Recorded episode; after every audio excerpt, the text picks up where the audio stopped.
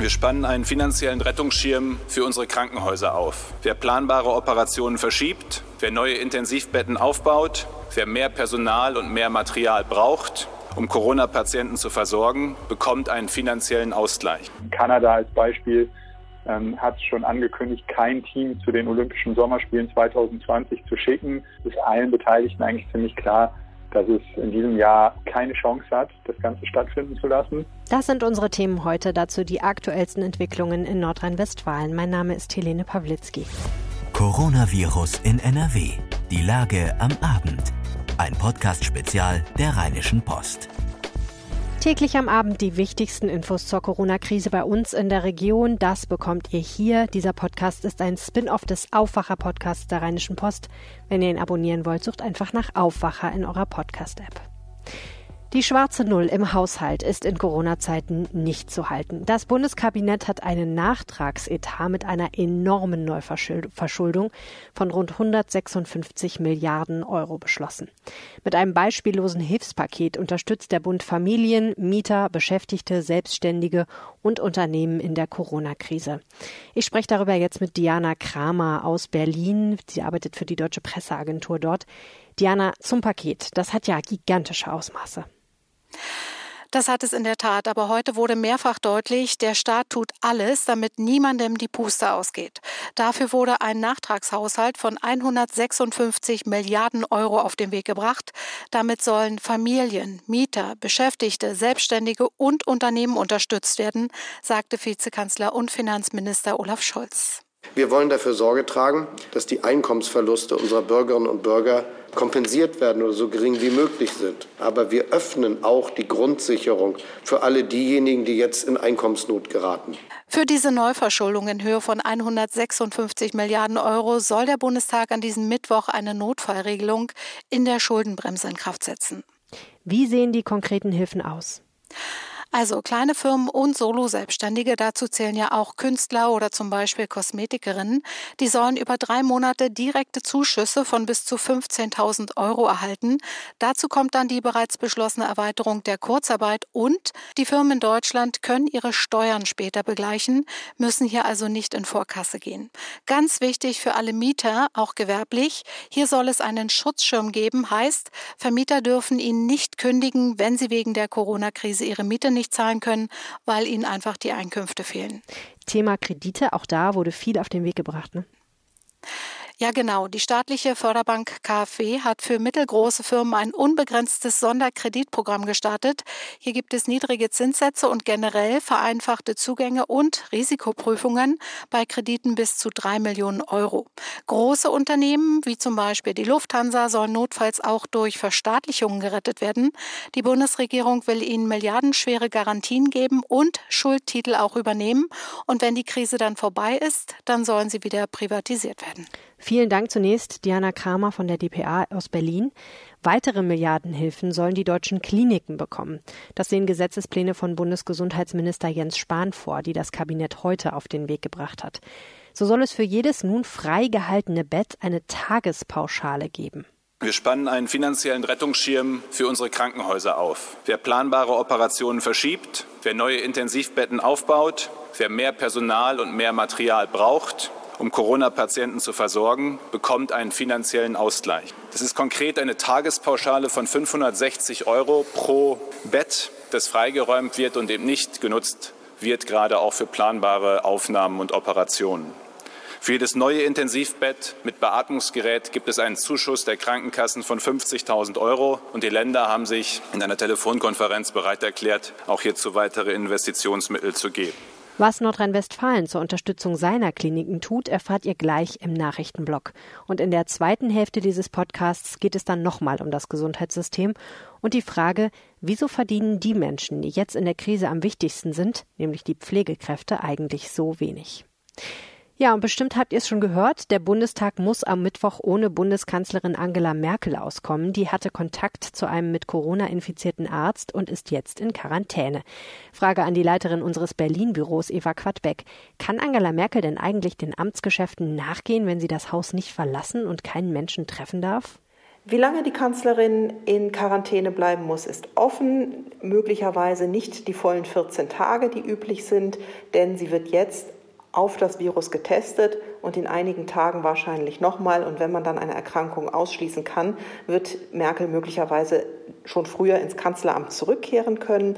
Zu Hause, so sagt ihr Regierungssprecher, ist sie arbeitsfähig. Telefonschalten kann sie machen, Videoschalten kann sie machen. Akten werden zu ihrer Berliner Wohnung transportiert und auch wieder abtransportiert.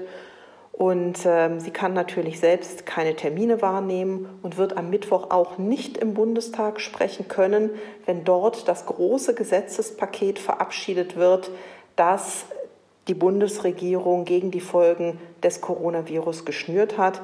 Dann wird an ihrer Stelle Vizekanzler Olaf Scholz sprechen. Gleich geht es hier unter anderem darum, wie der aktuelle Stand beim Thema Olympia 2020 ist. Und ich beantworte eine Hörerfrage. Darf ich eigentlich während des Kontaktverbots meinen Umzug mit Freunden und Verwandten stemmen? Vorher die Nachrichten. Schauen wir auf die Lage am Montag, dem 23. März 2020 um 16 Uhr. In Nordrhein-Westfalen gibt es mit Stand heute Vormittag 8011 bestätigte Fälle. Das entspricht 0,045 Prozent aller Einwohner Nordrhein-Westfalens.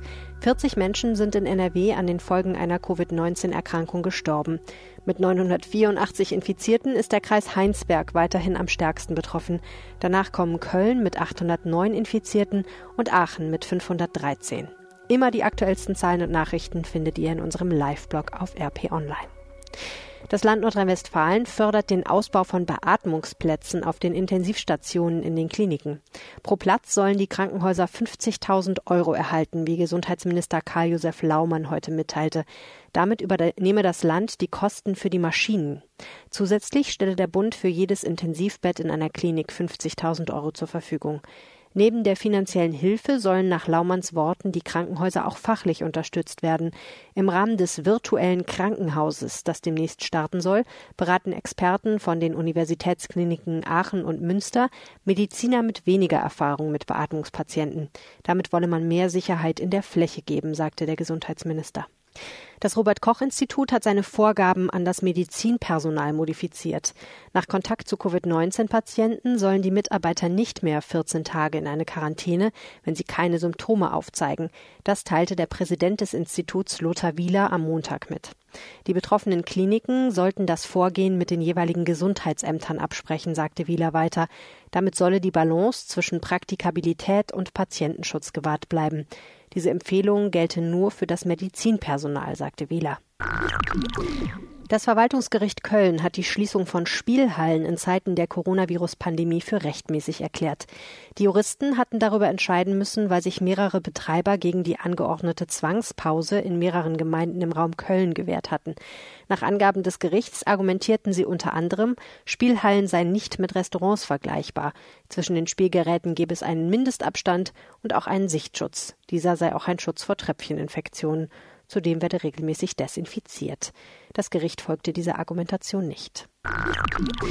Zwei Hamburger Schüler haben eine Petition zur bundesweiten Absage der Abiturprüfungen gestartet. Stattdessen solle in diesem Jahr jeder Schüler deutschlandweit ein sogenanntes Durchschnittsabitur erhalten. Dabei wird eine Durchschnittsnote aus den Ergebnissen der vergangenen vier Halbjahre errechnet. Die Begründung? Die Abiturprüfungen seien für die in diesem Jahr rund 350.000 betroffenen Schülerinnen und Schüler gesundheitlich, psychologisch und gesellschaftlich nicht tragbar, so die beiden Hamburger Schüler. Die beim Internetportal change.org veröffentlichte Petition hatte bis Montagmittag gut 18.000 Unterstützer. Der Landrat des Kreises Heinsberg, Stefan Pusch, hat einen offenen Brief an die chinesische Regierung geschrieben.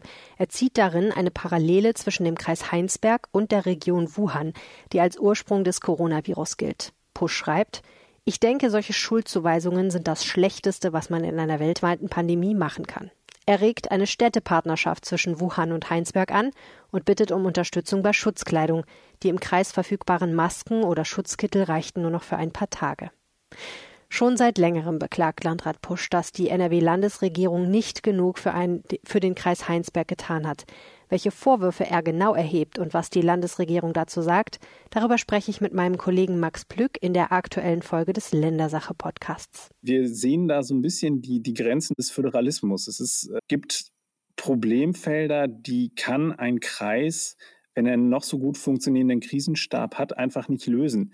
Und ähm, das, was der, der Landrat da moniert hat, und die Kritik kann ich nachvollziehen, er hat gesagt, wir hätten uns da mehr aktive Politik gewünscht und weniger Administration. Der hat das auf ein ganz schönes Bild gebracht. Er hat gesagt, wir waren wie so ein Schwimmer, der raus auf den See geschwommen ist und einen Krampf gekriegt hat. Und äh, das Land war so ein bisschen der Bademeister, der stand am Rand und hat gesagt, naja, hättest du ja auch mal eine Badekappe aufsetzen können und siehst ja jetzt, was du davon hast. Den Podcast findet ihr überall, wo es Podcasts gibt und auf rp-online.de slash Ländersache. Die städtischen Altenheime in Mönchengladbach bieten jetzt auch die Möglichkeit, dass Bezugspersonen mit den Bewohnerinnen und Bewohnern per Skype Kontakt aufnehmen können. Angehörige, die dieses Angebot nutzen möchten, können sich telefonisch an die Einrichtungen wenden. Hamsterkäufe sind bäh, das muss ja mal gesagt werden, auch wenn es schwer fällt und eine Zeit lang nicht so aussah, es ist genug Klopapier für alle da, man sollte also nicht mehr kaufen, als man wirklich braucht. Das findet auch der Düsseldorfer Eishockeyspieler Leon Niederberger. Er hat am Wochenende gegen Hamsterkäufe in einem Düsseldorfer Supermarkt protestiert. Inspiriert von dem US-amerikanischen Instagram-Nutzer Dude with Sign hielt er ein Schild mit der Aufschrift Stopp mit dem Hamstern hoch. Grammatisch vielleicht ein bisschen problematisch, aber in der Sache sicherlich richtig. Das fanden auch viele Instagram-Nutzer und die meisten Kassierer und Kunden des Supermarkts auch. Übrigens, auf der Website reichtmeinklopapier.de kann man sich den eigenen Verbrauch vorhersagen lassen. Hamstern ist also wirklich überflüssig. Abgesehen von Supermärkten trifft die Corona-Krise auch den Einzelhandel schwer. Unternehmen reagieren mit kreativen Ideen. So auch ein Duisburger Erotikshop. Die Inhaberin des Ladens hat ein Dildo-Taxi ins Leben gerufen. Sexspielzeug, Gleitmittel und Kondome gibt es per Bestellung nach Hause. Ursprünglich war das Ganze als Facebook-Scherz gedacht. Nachdem aber mehrere Kunden anriefen und wirklich etwas bestellen wollten, wurde die Idee Realität. Der Laden musste Mitte vergangener Woche schließen. Zum Sport. Während die Verantwortlichen in Deutschland über eine mögliche Fortsetzung der Bundesliga im Juni sprechen, gibt es Neuigkeiten aus Spanien. Dort wurden die Spiele auf unbestimmte Zeit verschoben. Der Spielbetrieb in Spaniens Fußball-Eliteklasse La Liga ist ausgesetzt. Dies teilte die Liga am Montag mit. Der Beschluss gelte, bis die Behörden der spanischen Regierung und die Generalverwaltung des Staates der Ansicht sind, dass die Wettbewerbe ohne gesundheitliche Risiken wieder aufgenommen werden können. Eine Diskussion, die immer noch nicht zu Ende ist. Wie sieht es mit Olympia aus? Noch rücken ja weder das Internationale Olympische Komitee, das IOC, noch die japanische Regierung von Olympia 2020 in Tokio ab. Ich habe darüber mit RP-Sportchef Gianni Costa gesprochen und ihn gefragt, wie ist denn jetzt der aktuelle Stand? Naja, der aktuelle Stand ist, dass das IOC auf Zeit spielen möchte, sich noch nicht die Blöße geben will, ähm, eine Absage ähm, bekannt zu geben. Das ist schon ein bisschen verwunderlich, ähm, dass man so die allgemeine Gefühlslage der Menschen so gar nicht wahrnimmt und aufnimmt. Aber beim IOC ist man halt eben der Meinung, dass Olympische Spiele so groß sind, das eigentlich auch ein Coronavirus darum einen Bogen machen sollte. Eine Rolle spielt ja wahrscheinlich auch, dass der japanische Staatschef Shinzo Abe nicht geneigt ist, die Spiele abzusagen, oder? Er will sie natürlich nicht absagen, das ist klar. Das hat äh, auch unfassbare finanzielle Folgen, hätte das Ganze, wenn man das vor allen Dingen proaktiv machen würde. Da geht es ja auch um Verträge, die einzuhalten sind. Ähm, aber es ist allen Beteiligten eigentlich ziemlich klar, dass es in diesem Jahr eigentlich keine Chance hat, das Ganze stattfinden zu lassen. Ähm, und jetzt wird es halt eben darum gehen, auch fürs IOC einen geordneten Rückzug hinzubekommen. Geht auch immer ein bisschen um Gesichtswahrung, aber ähm, weitestgehend ist, ist das Thema eigentlich durch. Es geht jetzt nur noch um den, um den Zeitpunkt. Ähm, Kanada als Beispiel ähm, hat schon angekündigt, kein Team zu den Olympischen Sommerspielen 2020 zu schicken. Ähm, in anderen Ländern ist es Stimmungsbild ein bisschen unterschiedlich. Also die USA sind zum Beispiel tief gespalten. Da gibt es ein ganz, ganz großes Lager, das sagt, wollen wir nicht. Ähm, es gibt aber auch ein nicht ganz unentscheidendes Lager, das sagt, doch, wir fahren auf jeden Fall. Also man sieht, ähm, die sogenannte Sportfamilie ist da nicht einig. Am Ende geht es aber ja natürlich um Tatsachen und die sprechen insgesamt gegen das Projekt. Was bedeutet das denn für die individuellen Sportler, wenn es heißt, dieses Jahr kein Olympia? Ja, man muss sich einfach vorstellen, wie der ähm, Sport organisiert ist, beziehungsweise wie Gelder generiert werden. Und äh, das, da sind Olympische Spiele sozusagen das absolute Schlüsselelement. Ähm, die meisten Sportler trainieren wirklich auf diesen Zyklus vier Jahre hin. Man kann ein bisschen Geld äh, abgraben, auch bei diesen ganzen Einladungsmeetings, die es so drumherum gibt.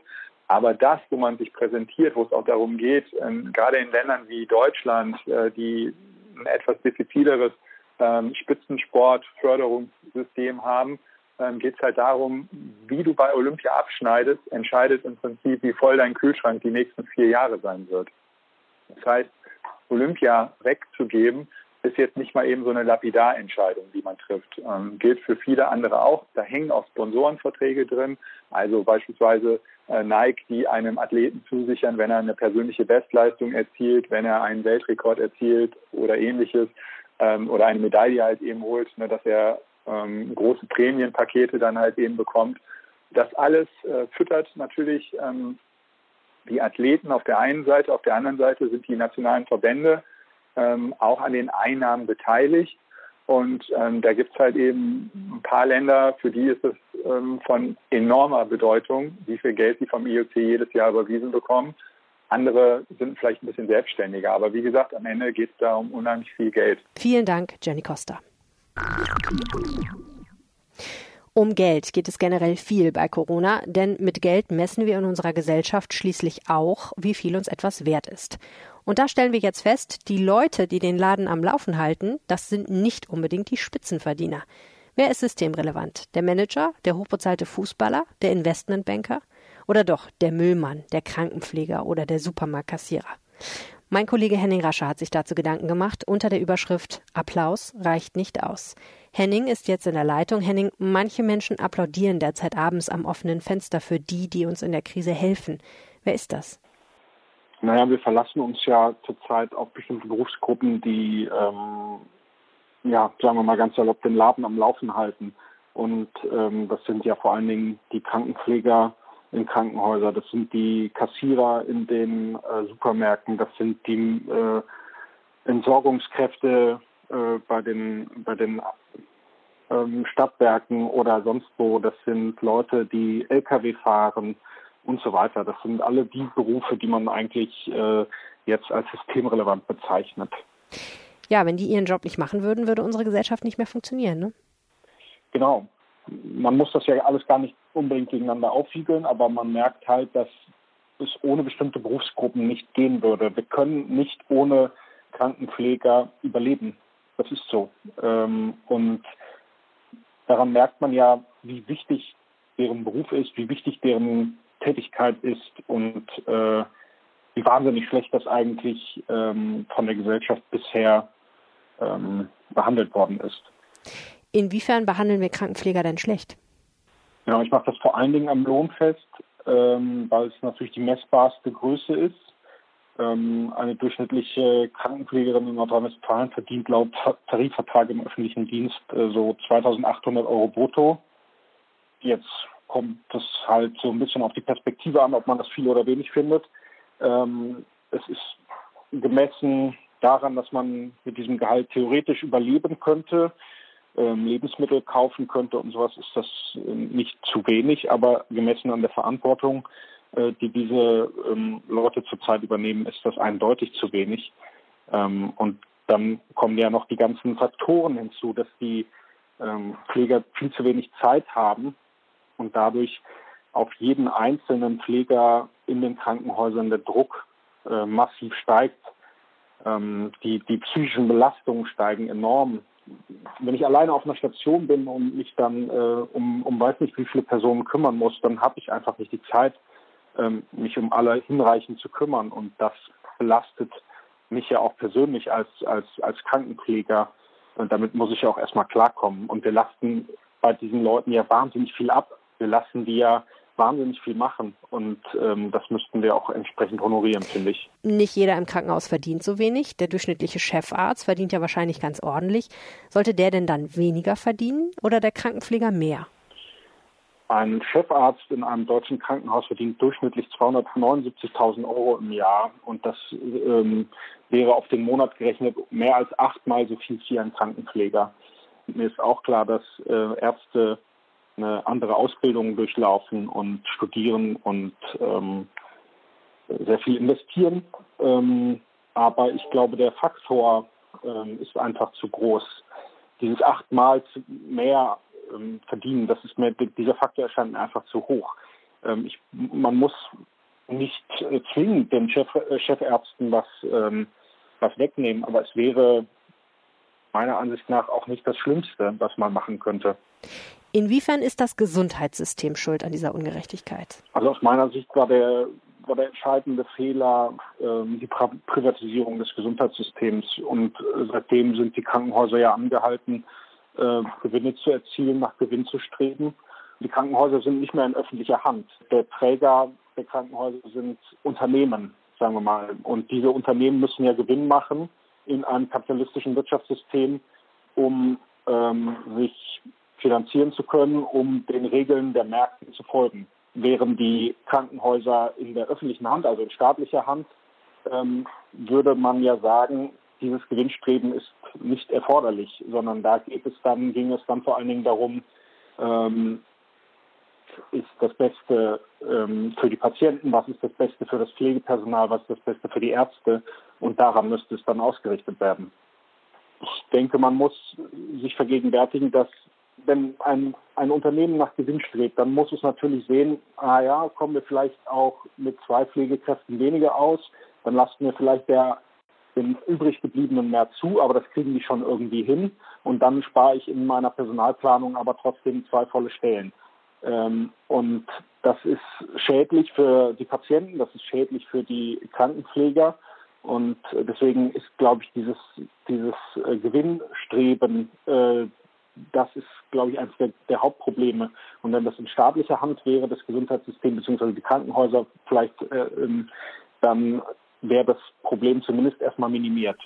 Was ist denn dein Appell? Was sollten wir jetzt aus dieser Krise lernen? Naja, also jetzt in der Krise ist es wahrscheinlich ein bisschen schwierig, ähm, solche weitreichenden Entscheidungen zu treffen. Dafür habe ich schon Verständnis. Aber ähm, wobei äh, zum Beispiel die, die grünen Fraktionschefin im Deutschen Bundestag, Katrin Göring-Eckardt, ja empfohlen hat, allen Krankenpflegern, die mit Corona-Patienten zu, zu, tun haben, ähm, eine Prämie zu zahlen. Das werden über kurz oder lang wahrscheinlich sehr viele Krankenpfleger sein. Das finde ich auch nicht schlecht. Ähm, es muss darum gehen, äh, schlicht und ergreifend ganz simpel die Gehälter äh, anzuheben. Und äh, das, also was, was du anfangs erwähnt hast, dass wir applaudieren jetzt und diesen Kräften äh, unseren Respekt zollen, das ist sicher gut, das tut den Leuten auch gut, aber ähm, wir müssen auch anerkennen, dass Wertschätzung sich leider vor allen Dingen auch erstmal durch Geld niederschlägt. Und deswegen hilft es, kommen wir nicht drum herum, die Gehälter anzuheben. Mein Kollege Henning Rasche, vielen Dank für das Gespräch.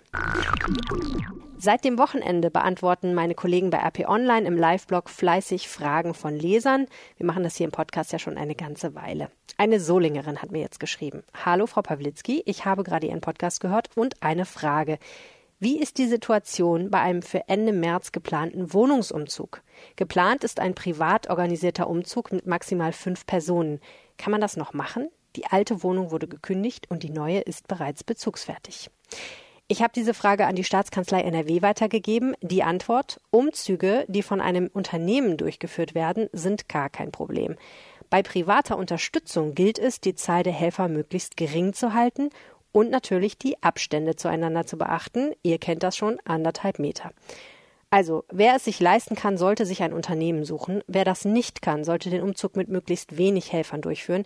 Ideal wäre, den Umzug nur mit Leuten zu stemmen, die sowieso im eigenen Haushalt wohnen oder die man regelmäßig trifft. Letzteres dürften natürlich aktuell nicht allzu viele Menschen sein. Wenn ihr auch eine Frage habt rund um die Corona-Krise, könnt ihr sie uns natürlich auch stellen. Ihr könnt uns eine Mail schreiben, einfach an cvd.rp-online.de oder ihr könnt sie uns ab sofort per WhatsApp stellen, gerne auch als Sprachnachricht. Die Nachricht spielen wir dann eventuell hier vor. Dazu schickt uns einfach eine Nachricht an folgende Handynummer. Es ist die 0171 9038 099. Ich sag's nochmal, 0171 90 38 099. Weitere Informationen dafür findet ihr auf rp-online.de. Und jetzt habe ich wie immer am Schluss noch eine Bitte an euch. Wenn euch dieser Podcast weiterhilft, dann helft uns, schließt ein RP Plus Abo ab. Das kostet 99 Cent jeweils in den ersten drei Monaten und danach 4,99 Euro pro Monat. Es ist monatlich kündbar. Und ihr bekommt dafür nicht nur Zugang auf RP Online zu allen Artikeln, auch den RP Plus Artikeln, also unseren besonders guten, selbst recherchierten Geschichten, sondern ihr helft uns auch, dass dieser Podcast weiter existiert, denn natürlich kosten die Recherchen, die wir machen und die Produktion Geld und wir möchten ihn trotzdem weiter kostenlos anbieten. Also helft uns, geht auf rp-online.de slash Aufwacher-Angebot und schließt dort ein RP Plus Abo ab. Vielen, vielen Dank. Das war Coronavirus in NRW, die Lage am Abend. Wenn euch das Format gefällt, empfehlt es gerne weiter. Wer es hören will, abonniert am besten den Aufwacher-Podcast oder schaut auf RP Online vorbei. Weitere Entwicklungen erfahrt ihr wie immer im Aufwacher-Podcast morgen früh und die ganze Zeit in unserem Live-Blog auf RP Online. Bis morgen und bleibt gesund. Mehr bei uns im Netz www.rp-online.de